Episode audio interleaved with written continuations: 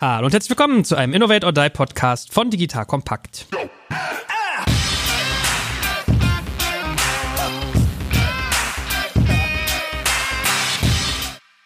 Mein Name ist Jack Kaczmarek und wie immer heute im spannenden Ping-Pong mit dem lieben Boris Lokschin von Spriker. Hallo Boris, schön, dass du da bist. Hallo Joel.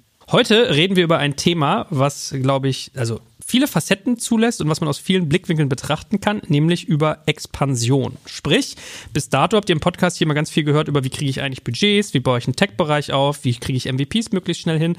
Und jetzt tun wir mal im Geiste so, als wenn wir das alles schon geschafft haben und ich mich jetzt frage, wie mache ich das jetzt international? Das heißt, wir werden heute darüber reden, was ist eigentlich der Trigger für die eigene Expansion? Wie gehe ich das an? Also auf Elementen wie der Geografie, beim Produkt, beim Talent oder auch der Governance-Struktur und wie gehe ich dann eigentlich vor? Das heißt, wie budgetiere ich das? Sollte ich insourcen, outsourcen? Kaufe ich was? Baue ich selbst was auf? Was sind typische Fehler? Also ich glaube, eine Folge, die heute ganz, ganz viel bereithält. Lieber Boris, wie ist denn das bei euch mit Spriker? In wie vielen Nationen seid ihr unterwegs? Uh, gute Frage. Ich glaube, wir sind jetzt aktuell mit wirklich Office-Präsenz und Entities in sieben Ländern, aber haben fast 50 Nationen. Wenn man jetzt auch die, die Leute, die einfach auch mit unserem neuen Work from Anywhere Flow Modell quasi weltweit verteilt sind, dann glaube ich, sind wir in 30 Ländern. Stark verteilt, würde ich sagen. Und ich weiß, ich habe damals von euch so bei euch von der Seitenlinie mitbekommen, obwohl wir ganz viel zu tun haben, gar nicht mal aus eurem Munde, sondern auch so aus eurer Investorenschaft, dass so der Case war, naja, die Jungs und Mädels haben jetzt irgendwie in Deutschland was super Spannendes aufgebaut und haben auch irgendwie mit Alex Graf und Kassenzone so einen ganz spannenden Content-Angle gefunden, also wie man über Content-Marketing das eigene Produkt zum Wachsen bringt. Jetzt kommt sozusagen die Aufgabe, das Ganze in einem anderen Land zu replizieren. Also das war damals so, wo ich das erste Mal, ich glaube vor so ein, zwei Jahren mitbekommen habe, dass halt sozusagen dieser US-Fokus bei euch auch zugenommen hat wann war denn bei euch der Punkt? Wir fangen jetzt mit dem ersten Themenkomplex mal an, Trigger. Also wann sollte ich über Expansion nachdenken? Wann kam für euch das Momentum, dass ihr gesagt habt, okay, jetzt müssen wir wirklich mal den Blick weiten, nicht nur auf unseren Heimmarkt, Deutschland, Europa gucken, sondern vielleicht sogar noch breiter? Ich glaube, das sind zwei Dinge, mit denen man vielleicht anfangen kann. Der eine Trigger ist eben Upside und Opportunity. Also habe ich outside meiner Industrie, meines Verticals einfach mehr Opportunität und möchte die mit abgreifen. Und oder quasi auf der anderen Seite der Skala habe ich irgendwie limitierende Faktoren. Also gibt es einfach irgendwas, was mich limitiert, wo ich sage, hey, ich kann gar gar nicht mein Geschäftsmodell äh, skalieren, ich kann gar nicht mehr verkaufen, ich kann nicht mehr hiren, meine App kann nicht mehr Nutzer bekommen, was auch immer das Geschäftsmodell ist. Da gibt es natürlich Geschäftsmodelle, die sind einfacher und repetitiver. Also in unserem Fall jetzt natürlich Software. Ja, Software als solches ist ja erstmal prädestiniert dafür, international auch Anwendung zu finden. Es sei denn, es ist jetzt irgendeine Branchenlösung, die sehr stark auf irgendwelche regulatorischen Gegebenheiten abzielt. Ja, aber in unserem Fall Commerce-Lösung ist natürlich erstmal etwas, was sich gut in die Welt tragen lässt wenn man die Hausaufgaben zu Hause gemacht hat, also wenn die Sales-Marketing-Maschinerie und auch die Mechanik verstanden ist, wenn man genau versteht, an wen verkauft man, was ist die Value Proposition, welches Problem löst man eigentlich, welche Kanäle Marketing funktionieren, dann ist das meistens ein guter Zeitpunkt, das zu tun. Aber wie gesagt, es muss nicht in jedem Business sein. Es gibt viele Geschäftsmodelle, die musst du einfach entweder in die Welt tragen oder die musst du auch von der Produktive her expandieren, weil sie einfach, weil der Use Case vielleicht zu schmal ist als solcher, ja. Und du dir sagst, okay, super, ich habe jetzt die Kunden überzeugt, ja, sie können jetzt mit meiner App dies und jenes machen, ja, aber damit das ein profitables Business wird, muss ich einfach breiter werden. Da gibt es viele gute Beispiele dafür in der Industrie.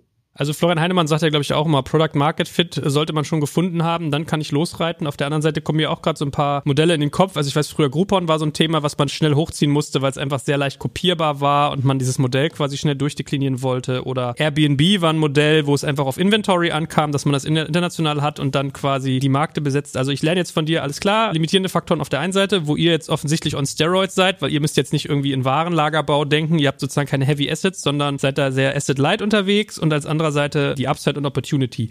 Wie sah die bei euch denn zum Beispiel aus? Also was habt ihr denn für Opportunities für euch gesehen, nachdem ihr dann entschieden habt, okay, Trigger gesetzt, sollte jetzt losreiten? Also das eine ist geografische Expansion, wie gerade gesagt. Ich glaube, das ist ein sehr relevanter Trigger für uns, uns eben zu fragen, in welche Märkte, also grundsätzlich kannst du natürlich erstmal in alle Märkte gehen, aber in welche Märkte macht es Sinn? Also welche Märkte sind groß genug? Welche Märkte sind von der Wettbewerbslandschaft so, dass man da auch eine realistische Chance hat? Welche Märkte kann man auch bei einer Customer-Akquisition beackern? Welche Märkte haben auch die nötige Größe und Tiefe? Ja, das natürlich auch so pro Markt immer Basisinvestments, die du tätigen musst, ja, in sowas wie zum Beispiel Brand Awareness, ja, oder einfach, dass du Kunden überzeugst, dass der erste Partner gewinnst. Sehr, sehr häufig ist dieser Internationalisierungsgrundaufwand relativ gleich, ja. Und dann kommt es natürlich darauf an, was gibt der Markt her? Ja, habe ich jetzt nach die Niederlande gehe oder nach UK, ich muss das Gleiche tun. Ja, ich muss lokal Leute heiren, ich muss zusehen, dass ich die ersten Kunden gewinne, ich muss mein Brand bekannt machen, ich muss auf die relevanten Kongresse gehen. Und dann ist natürlich die Frage, ist der Total Addressable Market für mich, sind das 100 Unternehmen, 1000 Unternehmen, 10.000 oder sind es vielleicht fünf? Gerade bei geografischer Expansion muss man sich das angucken. Das hat man damals gemacht. Und der zweite Vektor war und ist Produkt. An einem bestimmten Punkt musst du dich halt fragen, ist das Produkt, was du hast oder die App, die du hast oder das digitale Geschäftsmodell, was du gebaut hast, expandierbar? Also kannst du zusätzlich zu dem Problem, was für deinen Kunden löst, peripher links, rechts weitere Probleme lösen? Cross- und Upselling. Also hast du Möglichkeiten innerhalb der Accounts, die du gewonnen hast, zu wachsen, deine Value Proposition eben dann weiter aufzumachen oder nicht? Oder musst du das eben lösen, vielleicht über andere Wege, über die wir gleich noch sprechen können, über Zukäufe, Partnerschaften und Co.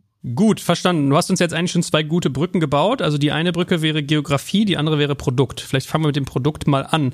Was muss ein Produkt können, damit die Expansion möglichst mit höherer Erfolgswahrscheinlichkeit gelingt? Erstmal muss es überhaupt irgendwas können. Er ist, glaube ich, nicht so schlau, eine Produktexpansion oder ein Produktportfolio breiter zu machen, wenn du eben nicht innerhalb des initialen Use Cases ein stabiles Produkt hast, was auch seinen Zweck erfüllt. Ja, machen kann man das, dann ist es aber eben keine Expansion, sondern vielleicht ein Pivot, ja, weil das, was du initial gebaut hast, eben nicht funktioniert oder nochmal irgendwie adaptiert werden muss. Wenn man eben wirklich expandiert, dann machst du das normalerweise eben aus der Position der Stärke und sagst, okay, ich habe ein Produkt, das löst eben den Use Case. Vielleicht war es von vornherein auch als MVP oder als äh, Pilotprojekt angelegt und versuchst das eben breiter zu machen, ja. Und normalerweise Cross-Upselling ist Treiber oder einfach das grundsätzliche Verständnis darüber, dass das Produkt, wie du es heute hast oder der Service, den du anbietest, eben nicht profitabel sein kann über längere Zeit. Ne? Also wenn du zum Beispiel eine Reiseseite hast, hast, eine Flugbuchungsseite hast und dir dann überlegst, Flüge alleine, Vermittlungsprovision, die ich da bekomme, reicht nicht. Ich möchte auch nach der Flugbuchung die Autovermietung anbinden und ich möchte idealerweise auch gleich das Hotel buchen lassen und vielleicht auch die Konzerttickets vor Ort verkaufen und auch das Hotel reservieren können und und und. Ja, das wäre ja so eine typische Produktexpansion innerhalb deiner digitalen Plattform,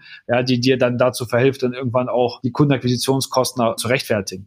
So, und im Softwareprodukt hast du, wie gesagt, zusätzliche Funktionalität oder zusätzliche periphere integrierte Produkte, die du anbinden kannst. Das sind so Dinge, die man sich dann anschauen muss, ja.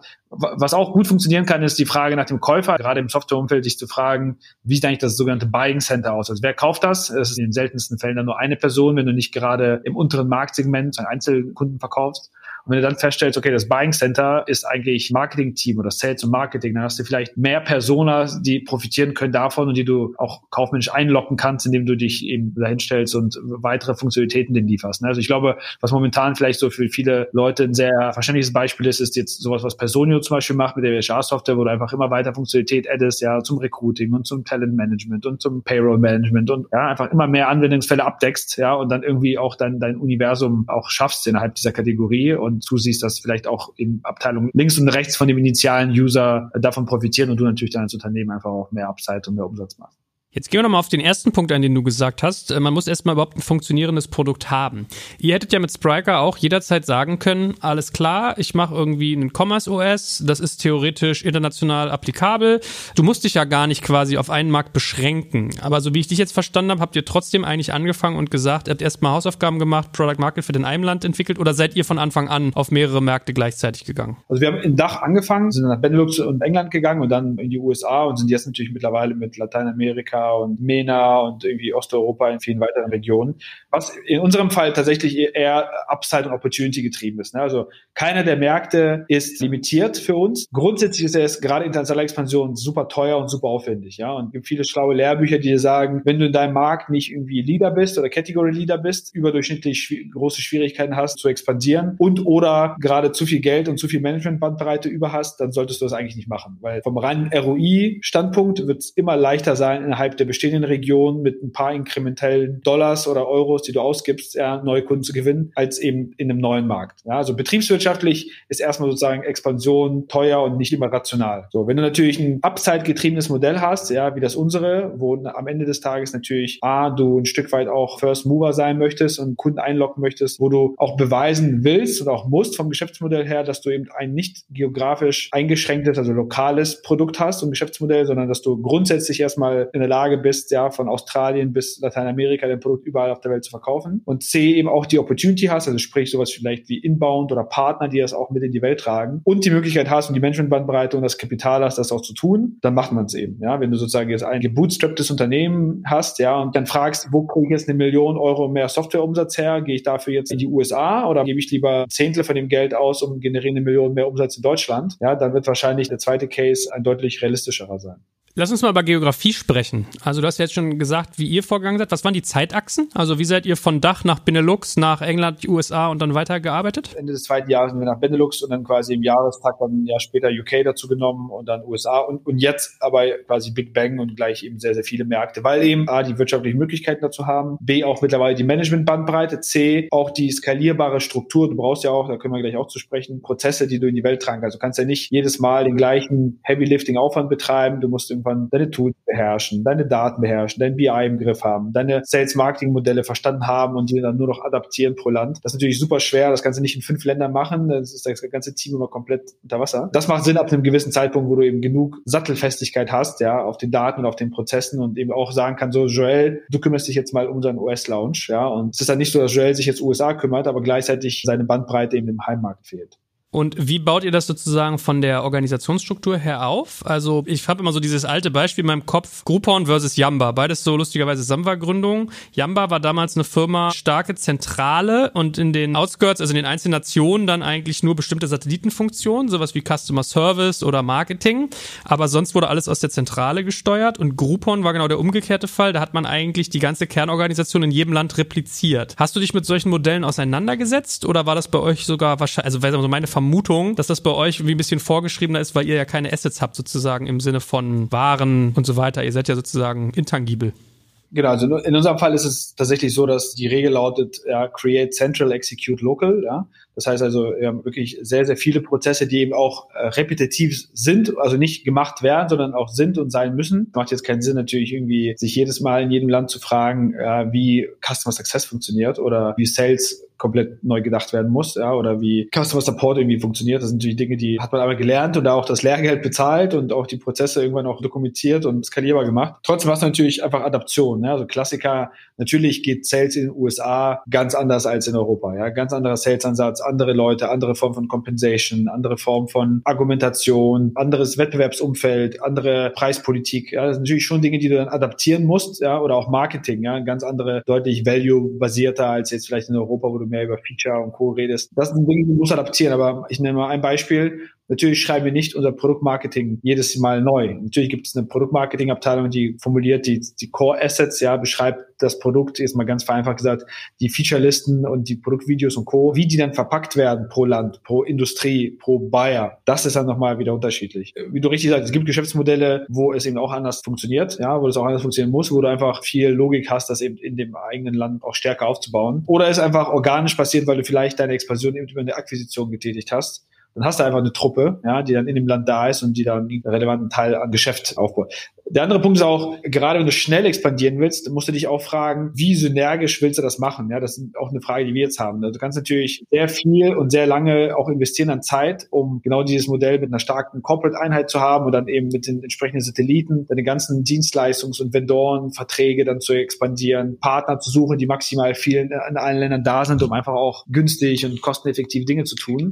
Wenn aber Zeit der wichtigere KPI kannst du auch einfach sagen, habe ich halt drei Firmen, die mir Hardware für meine Mitarbeiter stellen, ja, und ich habe nicht den großen Einkaufsleverage, aber dafür geht schneller. Oder ich habe jetzt irgendwie eine Legal-Organisation, die jetzt nochmal dupliert wird. Oder ich habe nochmal irgendwie auch andere Formen von Benefits. Ich glaube, das ist sehr, sehr stark abhängig. Du hast ja gerade gesagt, so ein Modell wie Groupon und Co., wo es halt vor allem wirklich um Execution ging. Also ich glaube, da hat man weniger Wert auf Synergie und Integration gelegt. Am Ende muss das ja auch ein funktionierendes Geschäft sein, ja, und das, das sollte vielleicht nicht komplett diffus aufgebaut werden. Dieser Anpassungsfaktor je Nation, den du beschrieben hast am Anfang. Also ich erinnere mich auch, dass es damals diese Beispiele gab, als Zalando so expandiert ist, dass die mit Frankreich irgendwie lange Zeit, also lange auf der Zeitachse, auf der sie jetzt sind, ist wieder relativ, aber ich glaube gefühlt so ein Jahr gekämpft haben, weil Frankreich zum Beispiel vom Marketing-Case her ganz anders funktioniert hat. Also mehr Newsletter, weniger SEM und SEO, mehr Bilder anstatt Text. Also das, sind ja sozusagen manchmal so diese Eigenheiten, die die Märkte ausmachen. Wie ging das euch damit? Wie habt ihr es geschafft, euch ein Skillset anzulegen und vielleicht so eine Art Blueprint, den ihr aus der Schublade ziehen könnt, dass wenn ihr nach Frankreich, wo ihr schon mal Lehrgeld bezahlt habt, anschließend nach Spanien wandert und da nicht genau in die gleichen Fallen läuft und lange forschen müsst, sondern schnell quasi auf Betriebstemperatur kommt? Das kann man nur bedingt, ja, oder wir konnten das jetzt nur bedingt. Wir sind jetzt haben das Glück, dass wir sehr datengetrieben und sattelfest sind, was, was das angeht, ja. Trotzdem hast du gerade im Sales Marketing hast du sehr viele regionale Eigenheiten, ja. Du hast am Ende, wenn ich jetzt auf unser Geschäft schaue, du hast zwar in Summe auf der Welt immer die gleichen Wettbewerber zum Beispiel, ja, die aber unterschiedlich regional stark sind. Es gibt Wettbewerber, die sehen wir hier in Europa gar nicht und müssen uns auch nicht auf die einstellen, müssen die Teams nicht darauf trainieren, brauchen keine Vertriebs- und Marketingargumentation. Und dann gibt es eben Regionen, wo das wieder umgekehrt ist. Es gibt Regionen, ja, wenn man Content Marketing getrieben Modell baut und von Thought Leadership profitieren kann, ja, von der wir logischerweise in unserem Heimmarkt mehr profitieren als jetzt in den USA zum Beispiel ja, hast du wieder einen ganz anderen Wind unter den Flügeln und musst dann vielleicht deutlich mehr über Paid-Kanäle machen. Hast du Brand Recognition oder hast du sie nicht? Wie viel Zeit hast du auch, um diese aufzubauen? Musst du den Super Bowl-Ad schalten, damit erstmal jeder Zielkunde dich äh, irgendwie dein Logo und deinen Firmennamen schon einmal gesehen hat, bevor du dann anfangen kannst, die mit Content zu bespielen? Ja, oder hast du einfach das Jahr, eineinhalb Zeit, bis Maßnahmen wie Podcast, Videos und Co. greifen? Du würdest eine Internationalisierung eben ganz, ganz anders aufbauen eine exp geografische Expansion. Wenn du drei Jahre hast, ja, versus wenn du sagst, ich muss eigentlich innerhalb eines des Jahres reingehen. Ich, ich, ich gebe dir mal ein anderes Beispiel auch aus unserer Zeit. Du musst halt auch viel mehr Dinge parallelisieren. Ja, zum Beispiel die US-Expansion momentan ist für uns super wichtig, ist ein strategisch wichtiges Element. Wir werden dieses Jahr locker 100 Leute allein in den USA einstellen. Wenn du irgendwie auf die Sales Cycles guckst, ja, die so ein Unternehmen hat wie wir, dann möchtest du natürlich nicht irgendwie das Risiko fahren, dass bestimmte Dinge nicht funktionieren, weil du dann einfach auf der Zeitachse sofort in Verzug gerätst. Wenn du nicht schnell genug einstellen kannst oder wenn der Partner, mit dem du gemeinsam outbound machst, ja, nicht performt oder wenn vielleicht die Marketingkampagne oder Kampagnen, auf die du setzt, nicht funktionieren und du quasi drei Monate brauchst, um das umzubauen, ist das Geschäftsjahr mehr oder weniger gelaufen, was die Pipeline angeht. Das heißt, du brauchst zwei, drei Pferde im Rennen, um sowas zu steuern, versus du nimmst dir irgendwie ein moderates Wachstum vor und sagst, du möchtest in drei Jahren irgendwie was aufbauen und hast vielleicht einen sehr kurzen Zyklus, weil du vielleicht B2C-Geschäft hast oder einfach mehr transaktionaleres Business hast, weil du an kleinere Kunden verkaufst. Kannst du eigentlich mal so aus dem Nähkästchen ein paar War Stories teilen? Äh, ich weiß, dass Alex sich zum Beispiel auch, also dein Co-CEO Alex Graf, sehr stark mit diesem Business-Influencer-Markt in den USA zum Beispiel auseinandergesetzt hat, weil es geht ja für euch darum, dass ihr eure, was du gerade gesagt hast, Thought Leadership irgendwo an anderen Orten repliziert. Wie geht ihr denn da vor in den USA? Weil er zum Beispiel zu mir auch mal meinte, äh, ja, ganz andere Preise, ganz andere Attitude, total faszinierend, aber macht trotzdem Sinn, mit solchen Leuten zu arbeiten.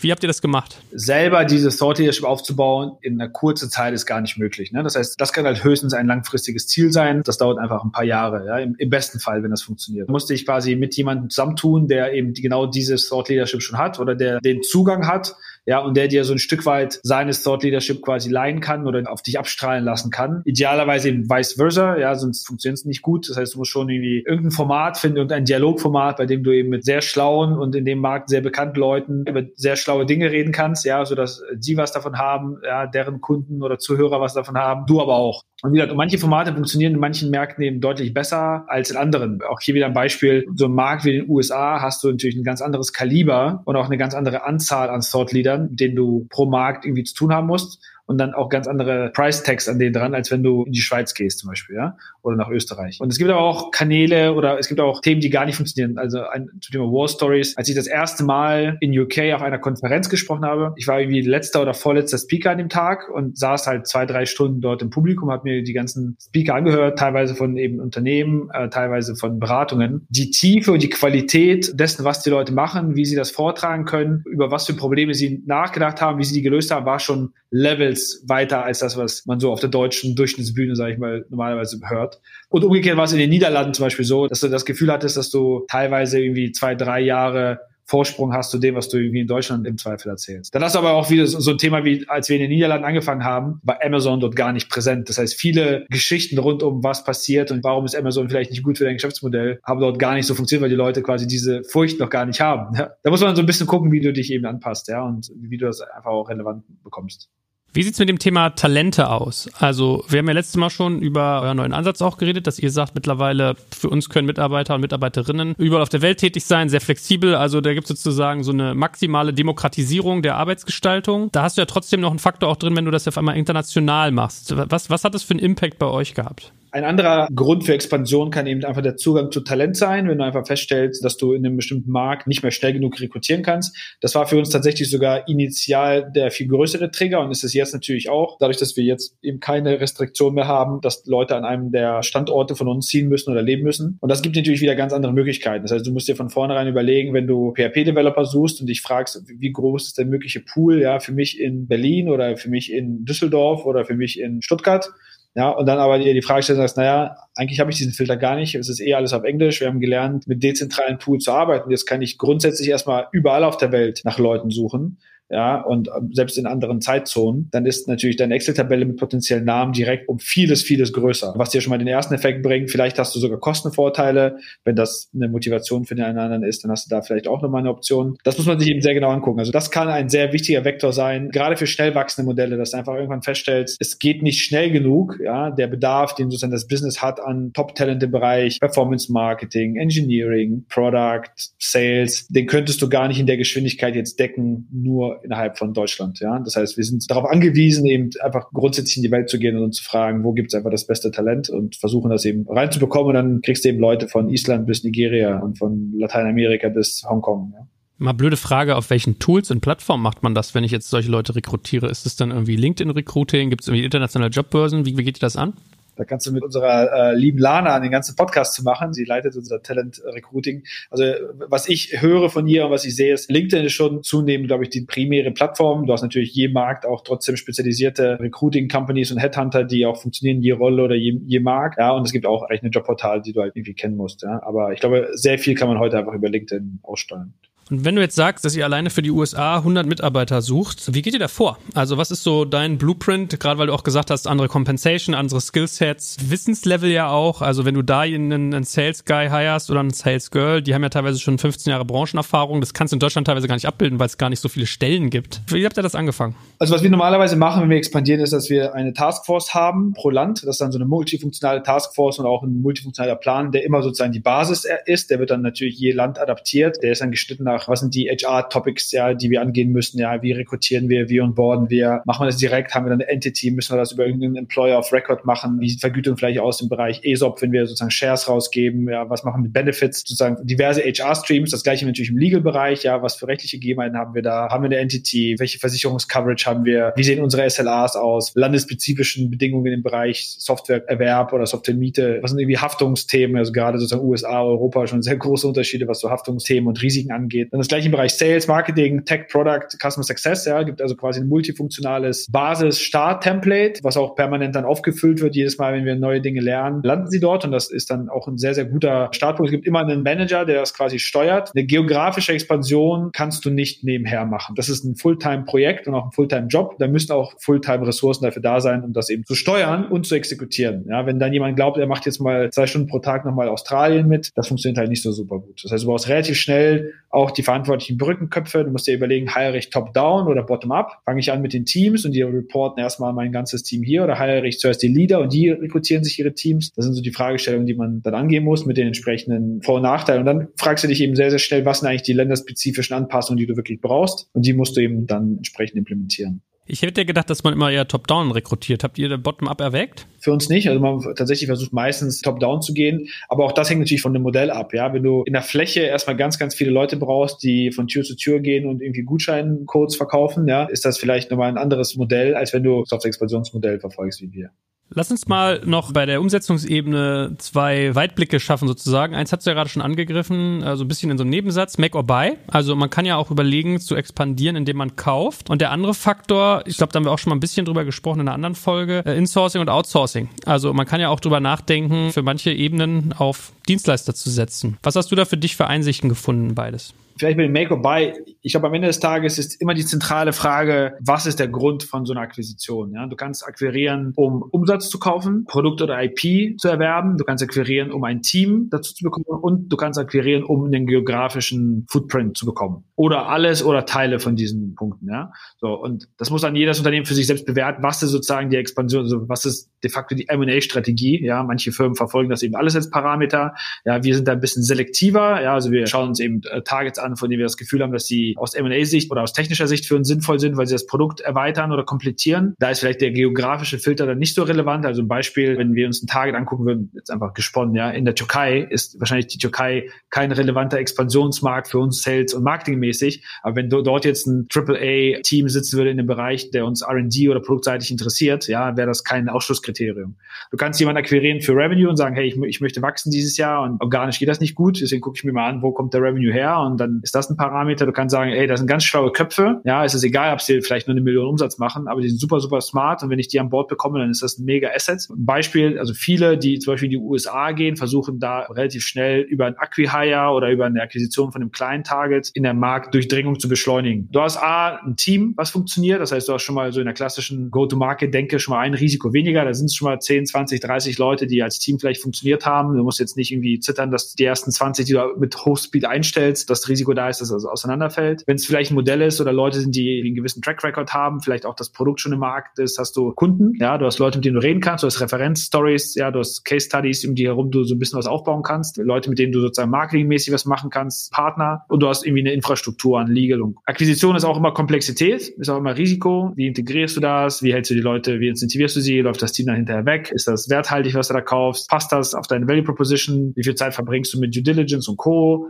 Ja, kannst du nicht die zwei Millionen Umsatz nicht schneller über ein paar Deals selber gewinnen. Das muss man dann abwägen. Ja, also in unserem Fall gucken wir uns eben beide Wege an, ja, und bauen eben Themen auf, aber sind auch offen und aktiv auch dabei, permanent, ja, uns das anzusehen. Du kannst auch, du hast vorhin sozusagen diese Samba-Modelle erwähnt. Es gibt Geschäftsmodelle, wo das sehr, sehr naheliegend ist, weil sie zum Beispiel sehr stark deinem Modell ähneln, ja, vielleicht auch mehr oder weniger genau das Gleiche machen, ja, vielleicht eine Kopie sind oder eine Fastkopie. So, das heißt, da macht es natürlich total Sinn, dann reinzugehen und einfach ganz viel Zeit zu kaufen, wo Kunden jetzt auch nicht so stark an dem Brand hängen. wenn du da irgendwie ein Logo austauschen. Einen Monat später haben alle den alten Namen vergessen und du hast eine funktionierende Businessorganisation. Hängt halt sehr stark davon ab, was für ein Produkt, was für ein Service man eben betreibt. Und zweite Achse, Outsourcing? Auch hier wieder die Frage nach Timing. Ich glaube, sozusagen Zeit ist immer ein wichtiger Grundparameter diese Ambition, den Hunger, diese Rastlosigkeit, die jetzt wir zum Beispiel haben, ist Zeit für uns meistens der wichtigste KPI, den wir managen. A, versuchen wir einfach nicht Gefahr zu laufen, nur auf ein Pferd zu setzen, sondern haben einfach immer irgendwie Plan B, Plan C und Plan D, was natürlich mehr kostet, wenn du das tust, aber dir die Chance gibt zu Shortcutten. Also Beispiel ist, du baust ein eigenes Inside-Sales-Team auf und in der Zeit, in der du das tust, verlängerst du dich mit einem Partner. Du baust dein Field-Marketing oder dein Territory-Marketing auf und in der Zeit äh, hast du Dinge, die du outsourcen kannst an irgendwie eine Agentur, ja. Oder du hast noch keine Entity, du hast vielleicht noch keine große Personalabteilung und findest irgendwie einen Employer of Record oder irgendeinen Payroll-Service, ja, der dir erstmal den Mantel geben kann, um eben Leute einzustellen, sie mit marktüblichen Benefits auszustatten. Ja. Das sind so sehr, sehr relevante Beispiele. Was man halt nicht machen sollte, ist da Core Assets oder Core Know-how rauszugeben. Wenn du ganz viel Zeit hast für die Marktbearbeitung, dann nimm sie dir auch, dann hire die Leute langsam und wachs halt langsam. Das ist halt das, was man sich vorher einfach überlegen muss. Versucht man mit Outsourcing eher Zeit zu überbrücken, also zu bridgen, oder ist das ein permanentes Modell? Also suchst du einen Partner, der einfach Capacity dir gibt oder brauchst du Capability? Brauchst du auch jemanden, der Markt-Know-how beisteuert? Brauchst du jemanden, der dir Türen öffnet? Je nachdem, was du dann die Antwort auf diese Fragen sind, hast du die Entscheidung, ob du A, einen Partner überhaupt brauchst und B, welchen. Ja, und wie nachhaltig der dann drin ist und wie du auch die Prozesse schneidest. Wie viel Zugang willst du ihm geben? Jeder Partner oder auch outgesourcete Dienstleister ist ja am Ende auch Aufwand. Du musst die steuern, du musst die auswählen, du musst sie rampen, du musst sie aufschlauen, du musst den Zugang zu Tools geben. Du hast vielleicht auch ein Stück weit ein Risiko. Ja, wenn du ein Inside-Sales-Team sowieso hirest, in einem Markt, dem die ersten Leute jetzt in zwei, vier oder sechs Wochen kommen, ist wahrscheinlich der Aufwand extern das zu tun, es nicht wert. Ja, weil bis die Leute da sind und bis du sie aufgeschlaut hast und gebrieft hast, kannst du es auch direkt mit deinem eigenen Team machen. Also der Zeitvorteil, den es dir verschafft, ist den Aufwand nicht wert. Hast du ein Modell, wenn du sagst, hey, die Markteintrittsbarrieren, bis ich hier für meine Medizin-App oder für mein Produkt eine Zulassung bekommen habe, ja, das dauert sechs bis neun Monate, ja, bis ich hier die Möglichkeit überhaupt habe oder bis ich diesen Experten gefunden habe für das Thema, der hier Lobbyarbeit für mich betreibt, ja, der die Partnerschaften zu den, weiß ich nicht, Hotels oder Unternehmen geknüpft hat. Total sinnvoll, wahrscheinlich Zeit abzukürzen und schon mal loszulegen und jetzt nicht zu sagen, ich riskiere jetzt mal sechs Monate Recruiting und mache jetzt mal gar nichts. Ich glaube, das muss man aber betrachten. Zeitliche Dimensionen, Auslagern von nicht Core Know-how, wenn du eben auch mittelfristig planst, das wieder zu, zu insourcen. Jetzt ist ja Zeit eine Währung, die deutlich bei dir hervortritt, dass du sagst, ich will schnell wachsen, also optimiere ich teilweise auf den Faktor Zeit. Hast du bei eurer Expansion gemerkt, dass es manchmal auch schlau wäre, weil wir haben jetzt viel über Samba-Universum geredet und da war ja ganz oft der Case, dass man den Eindruck hatte, da wurde so ein bisschen High on Fire betrieben oder es wurden Sachen schnell zum Wachsen gebracht und man hätte vielleicht mit mehr Nachhaltigkeit einen nachhaltigeren Effekt auch gehabt. Also hast du in deiner Karriere mal die Erfahrung gemacht, dass eine Expansion, für die man sich mehr Zeit nimmt und wo man mehr auf Nachhaltigkeit guckt und den Faktor Zeit ein bisschen hinten anstellt, langfristig besser ist oder fahrt ihr mit dem Zeitfokus sehr, sehr gut? Also ich glaube, für unser Modell fahren wir sehr, sehr gut. Also das ist auch jetzt nicht so scharf, entweder oder. Ne? Ich glaube, in dem Summer-Modell, wir reden ja von einigen hunderten Leuten, ja, die wir einstellen. Und es gibt ja auch Modelle, die so tausende von Leuten in einem Jahr irgendwie einstellen müssen. Die Frage ist auch, welche Seniorität stellst du ein? Stellst du ganz, ganz viele Werkstudenten ein, die einfach Sachen wegkloppen, Packer, die im Lager Dinge verpacken oder ganz viele Leute, die ganz stumpf irgendwie Gutscheine von links nach rechts tragen? Oder stellst du eben Leute ein mit einem gewissen Senioritätsanspruch, eher tief an Funktionen arbeiten? Ich glaube, das muss man sich halt immer anschauen. Ja, Modelle, die stark Werkstudent, Lager etc. getrieben sind, da kannst du ganz schnell große Zahlen erreichen an, an benötigtem Headcount, aber dann eben auch ganz andere Lock-in-Effekte und auch ganz andere Risiken für dich selber. Wir versuchen das ein bisschen auszubalancieren. Wir haben keine High-End-Fire-Mentalität. Wir haben, glaube ich, mit in der Industrie die höchsten Retention Rates. Also die Leute sind grundsätzlich alle sehr, sehr lange da. Wir investieren sehr, sehr viel Aufwand in Recruiting und in Social und Cultural Fit, weil wir einfach glauben, dass das den Leuten gegenüber fair ist, dass wir im Zweifel ein, zwei Calls mehr vorher gemacht haben, um eben Skills und Fit abzutesten, anstatt jemanden einfach reinzunehmen und selbst und der Person den Aufwand zu geben, die zu rampen und dann festzustellen, das geht nicht. Also da haben wir schon sozusagen auch, auch eine ganz klare Sicht darauf. Aber ja, es gibt Modelle, wenn du hohe Markteintrittsbarrieren hast, ja, wo es gar nicht anders geht. Wenn du ein sehr uniques Produkt hast und sagst, okay, ja, ich kann jetzt irgendwie anfangen und ich habe auch drei Jahre Zeit und das ist jetzt nicht so, dass mir jemand die Butter vom Brot nimmt, dann mach's halt langsam, ne? Weil Expansion ist immer teuer, ist immer sehr viel Distraction und der ROI ist auch nicht sofort da. Man wird immer oder in allermeisten Fällen inkrementell besser, günstiger, schneller Zusatzrevenue generieren in seinem Heimmarkt als in jedem neuen Markt. Und das gilt nicht nur für geografische Themen, sondern auch für Produktthemen. Ja, es wird immer leichter sein, nochmal irgendwie ein halbes Feature mehr an mein bestehendes Produkt dran zu schrauben, als mich, mir zu überlegen, wie sieht irgendwie die nächste Produkttiefe aus, ja, und das wieder mit R&D und Support und, und Core-Aufwänden zu, zu versehen. Lass uns noch über Budgetierung sprechen. Also wir hatten ja schon mal eine eigene Folge zum Thema Budgets erhalten. Wie budgetiert man schlauerweise eine Expansion? Was sind so eure Vorgehensmodelle? Was wir machen, was wir sehen, was wir auch aus dem Netzwerk hören, ist, du budgetierst am besten bottom-up alles, was du irgendwie weißt und versiehst das immer mit den Worst-Case-Variablen, also also nimmst natürlich nicht deine Conversion Rates an aus deinem Heimmarkt und bist vielleicht deutlich pessimistischer auch beim Sales Cycle, beim Hiring und bei allen anderen Parametern. Und am Ende, wenn du deinen Plan gemacht hast, dann multiplizierst du ihn mit zwei. Ja? Weil es am Ende immer deutlich teurer ist und deutlich länger dauert. Und das ist, by the way, auch ein ganz großer Learning Point, auch ein häufiger Fehler, den wir sehen, auch, auch bei unseren Kunden und bei unseren Partnern, einfach zu schmalbrüstig sich aufstellen, ja, die einfach zu sportlich planen, ja, die einfach gar keine Puffer haben, die auch überambitioniert auf ihren Annahmen sind, ja, dass sie annehmen, hey, das wird genauso schnell gehen, ich werde genauso schnell User generieren für meine App oder für meinen Service, ich werde genauso schnell Leute rekrutieren können. In allermeisten Fällen ist das nicht der Fall, ja, oder sehr selten ist das der Fall. Das führt halt dazu, wenn dann eben nicht nicht genug Budget hast, ja, dass du dann anfängst, Dinge halbgar zu machen ja, bis hin zu eben auch Dinge, äh, die ich wieder zurückziehen muss aus Märkten. Du hires halt nicht für einen Markt mal einen Sales Manager. Du willst auch nicht, dass derjenige irgendwie in den Sack haut und dann irgendwie eine halbe Pipeline dann verloren geht. Das heißt, du hast, wenn du dich auf den Markt committest, dann hast du irgendwie ein paar Leute, die im Sales sind. Du hast automatisch Leute, die sich um Pre-Sales kümmern. Du hast automatisch Leute, die sich kümmern müssen um Customer Success, um technische Implementierungsqualität und, und, und, ja, Partner. Also du hast immer so, so einen Grundstock. Wenn du nicht bereit bist, das zu committen, dann mach's halt nicht. Ja, dann, wie gesagt, dann nimm lieber das Geld und mach eine Million oder zehn oder 100 mehr in deinem Inhalt deines bestehenden Geschäftsmodells. Es dauert länger und es kostet immer mehr, als man am Anfang glaubt. Und vor allem passieren eben Dinge, die du eben nicht einschätzen kannst. Ne? Also du, du lernst dann eben on the go. Ja, du bist vielleicht der weltbeste Performance-Marketeer für die Softwarevertrieb von Enterprise Software in Dach, merkst aber, dass die Unit Economics oder die Kanäle, die hier top funktionieren, dort in einem neuen Land nicht da sind. Ja, oder du bist es gewohnt, dass du viel Inbound hast für Top-Profile. Jetzt kommen aber gar keine CVs rein, weil mein Employer-Branding hier noch gar nicht da ist. Oder du merkst, die Kunden sind irgendwie einen guten Service gewohnt, ja, und ich kann meine Produkte hier schnell verschicken und mein Lager ist effizient, aber der Partner, den ich dort jetzt habe in dem Markt, ist es nicht. Also es ist am Ende kostenintensiv. Einfach einer der häufigsten Fehler ist einfach Unterbudgetierung. Budgetierst du eigentlich nach Geografie oder zum Beispiel nach Feature und hast dann auf der Feature-Ebene wieder deine unterschiedlichen Länder? Wie gehst du davor? Wir budgetieren nach Geografie. Also natürlich haben wir sozusagen Core-Budget, also Product R&D ist ja primär zentral, aber was so die Go-to-Market angeht, haben wir natürlich Annahmen für alle Regionen. Ja, was glauben wir, was sozusagen unser Sales- und Marketing-Apparat kosten wird. Und du musst ja natürlich dann auch überlegen, die Backend-Fähigkeiten, die du haben solltest, also im Bereich Finance, BI, ja, sind super wichtig. Wenn du nicht in der Lage bist, auch auf einzelne Landes- oder Produktlinien-Ebene das auszusteuern, zu verstehen, wo bist du noch am investieren, wo hast du welche Unit Economics. Ja, du hast normalerweise immer irgendwie einen saturierten Markt oder eine saturierte Produktkategorie, in der du einfach ein gelerntes Business hast und das musst du schon auch separieren können für dich und sagen, okay, ja, der Gang in die USA oder der Gang in dieses Produktvertical oder dieses neue Feature, was ich hier mache, das ist ein ganz klarer Invest Case, der wird auch x Zeit brauchen, um zu rampen und dann eben auch ROI-seitig zu contributen. Das willst du aber verstehen auf Monatsebene. Du willst halt sehen, ist das so, folgt das der angenommenen Kurve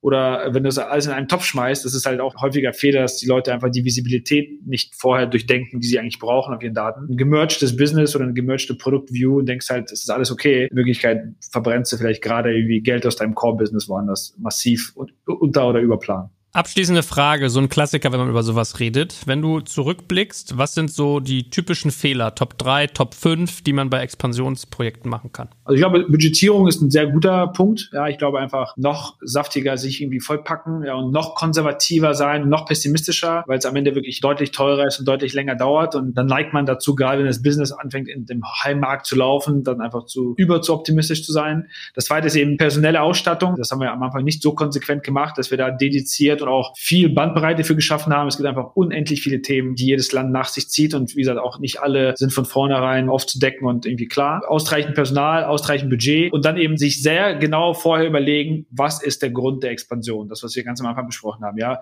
warum mache ich das? Ist das eine Erfordernis meines Geschäftsmodells oder meiner Investoren oder weil das für meine Equity Story benötigt wird? Ist das meine persönliche Ambition, weil ich einfach Bock habe, irgendwie in Amerika zu leben, ein bisschen oder es cool finde? Oder habe ich einfach so viel Inbound und so viel Opportunity, dass es dumm wäre, das nicht abzuschöpfen und das jemand anderen zu überlassen? Oder sitze ich einfach auf einem Produkt, einem Vertical, einem Land, einer Kategorie, die einfach saturiert ist, wo ich zunehmend schlechtere Unit Economics sehe oder wo ich einfach nicht wachsen kann? Sich dieses, warum ich es mache, sehr genau zu überlegen und dann folgst du eins dem anderen. Wenn ich verstanden habe, warum ich es mache, dann verstehe ich den Zeithorizont, dann verstehe ich auch die Ambition, ja, und dann kann ich quasi die ganze Kette bauen, weil Venture-getriebenes, skalierbare Software-Business wirst du anders expandieren als eben so ein Gruppo-Modell, wirst du anders expandieren, als wenn du groß große Baumaschinen in die Welt verschickst, ja. Versus ich habe einen Service und eine Hotelbuchungsplattform. Da starten viele Leute zu idealistisch, romantisch und machen vielleicht auch den Fehler, erste Indikatoren im Sinne von Interesse überzubewerten. Ja? Also Beispiel ist, du kriegst die ersten zwei, drei Anfragen für deinen Service oder die ersten zwei, drei Bestellungen und sagst, hey, da müssen wir ein Büro aufmachen. Ja, wir haben jetzt auch schon zweimal unsere App und unseren Service verkauft nach Südkorea. Da scheint es ganz hinter, da gehen wir jetzt mal sofort hin. Ohne dir mal wirklich anzugucken, wie groß ist der Markt, wie viele relevante Unternehmen gibt es da, mit den Kunden auch zu sprechen sprechen. Warum haben sie gekauft? Woher haben sie von dir gehört? Ist das Zufall? War das System? Bist du da auf ein Goldnugget gestoßen, weil du irgendwie der einzige Player-Anbieter bist in dem Land? Oder war das einfach eine Empfehlung von dem Kumpel? Und ganz, ganz häufig sehe ich das auch in meinem Netzwerk von Freunden, die unterschiedlichste Geschäftsmodelle haben. Ja, die erzählen dann ganz begeistert, ja, bei dem Glas Rum oder Wein von ein oder zwei Bestellungen, die sie dann aus Brasilien haben. Und dann ist die Schlussfolgerung, dass man ein Büro in Brasilien braucht und zwei Leute dort einstellen muss. Ja. Vielleicht letzter Punkt dazu. Expansion kann man A natürlich direkt, also selber machen, B über Akquisition und es gibt noch eine Möglichkeit, auch über Partnerschaften zu gehen. Es gibt viele Modelle, bei denen es sich wahrscheinlich lohnen würde, das Risiko und die Komplexität gar nicht auf sich zu nehmen und zu sagen, ich habe vielleicht noch nicht genau verstanden, ob das repetitives Interesse ist. Ich habe vielleicht sehr hohe Hürden, gesetzliche Regelungen, technologische Währungsrisiken, ja, und, und so Themen. In unserem Beispiel zum Beispiel, wir haben sehr viel Interesse aus so osteuropäischen Ländern. Direkt nach in so ein Land wie Russland zum Beispiel zu gehen, ist nicht einfach. Ja, du hast hohe Währungsschwankungen,